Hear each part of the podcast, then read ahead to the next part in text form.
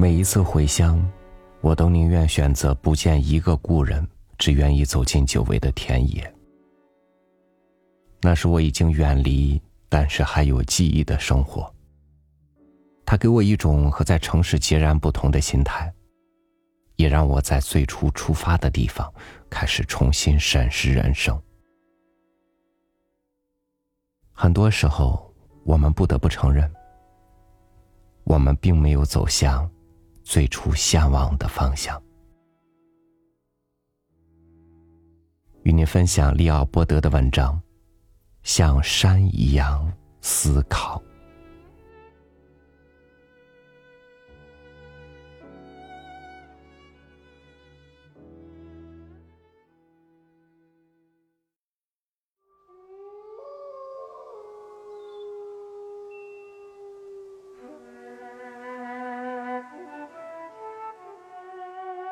一声深沉的、来自肺腑的嚎叫。在四野的山崖间回响着，然后滚落山下，渐渐的隐匿于漆黑的夜色里。那是一声不驯服的对抗性的悲鸣，是对世界上一切苦难蔑视情感的迸发。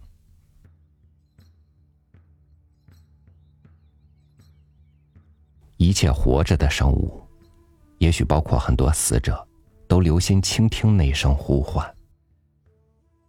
对于鹿来说，它是近在咫尺的死亡警告；对松林来说，它是预测半夜里格斗后留在雪地上的流血预言；对野狼来说，就是要来临的一种有残肉可食的允诺；对牧羊人来说，那是银行账户里透支的威胁。对猎人来说，那是獠牙抵御子弹的挑战。然而，在这些明显而迫近的希望和恐惧之后，还隐藏着更加深奥的含义。只有山知道这个含义，只有这座山长久的活着，可以客观的去聆听狼的嚎叫。不过，无法理解那声音所隐藏的含义者，仍知道这声嚎叫的存在，因为在整个狼群出没的地区都可以感觉到它，而且正是它把有狼的地方与其他地方区别开来的。它是那些在夜里听到狼叫、白天去查看狼的足迹的人毛骨悚然，即使看不到狼的踪迹，也听不到它的声音。它也是暗含在许多小小的事件中的。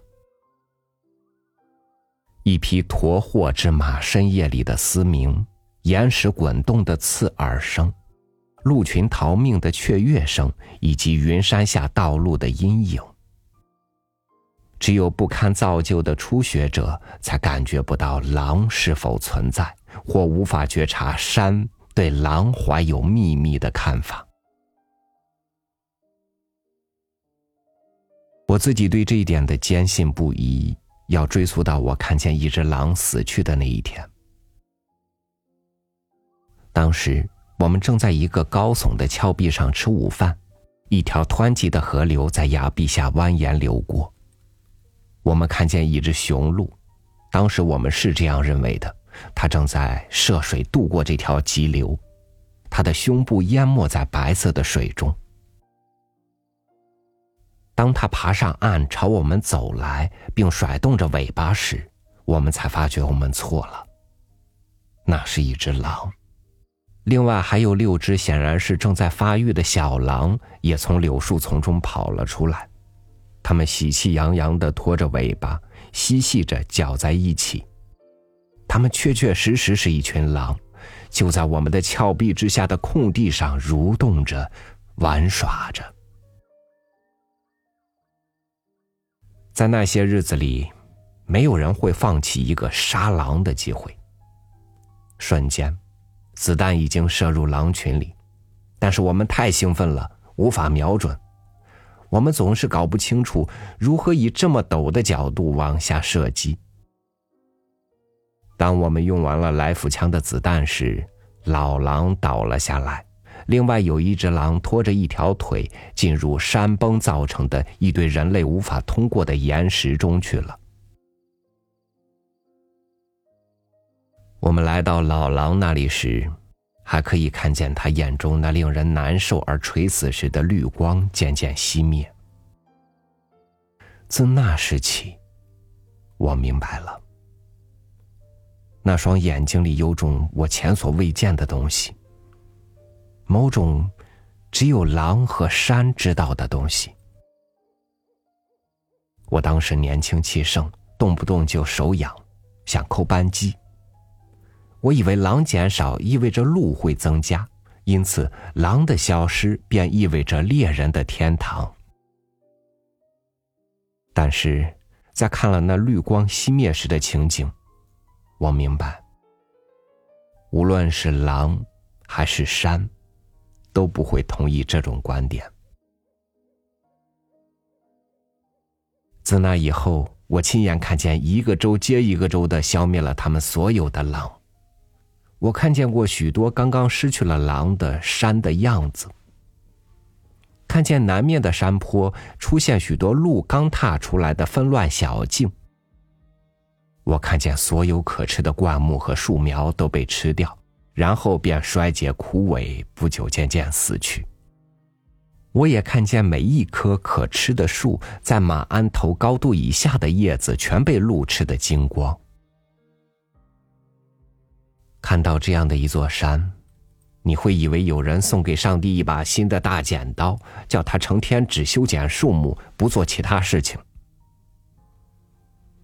到了最后，人们期望的鹿群因为数量过于庞大而饿死了，他们的骨头和死去的鼠尾草一起变白，或者在成排只有高处长有叶子的刺柏下腐朽。现在我猜想，就像鹿群活在对狼的极度恐惧之中，山也活在对鹿群的极度恐惧之中。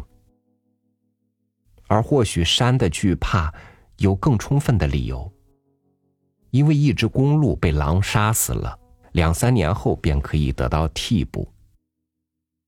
然而，一座被过多的鹿摧毁的山脉，可能几十年。也无法恢复原貌。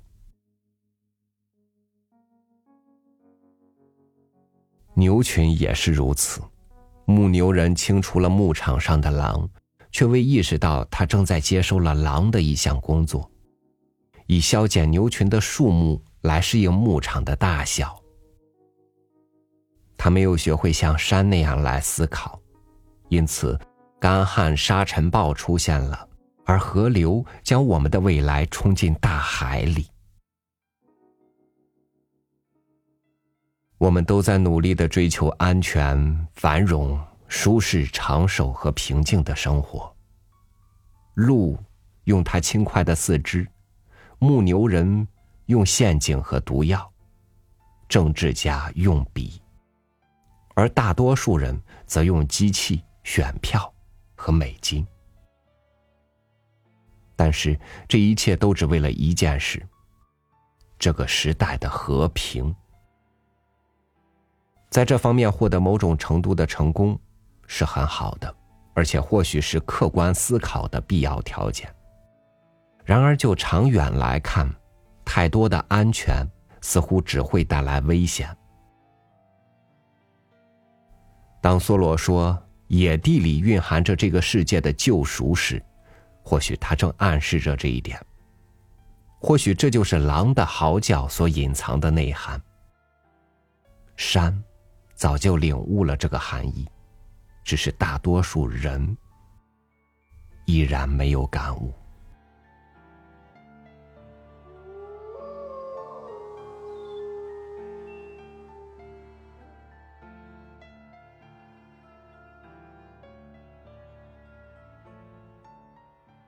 当我们消除一种危机时可能正在因此而面临新的危机当然这不是说我们要对眼前的危机视而不见而是要像山一样以恒久的岁月眼光看待眼前的意识风浪去维持更久远的循环。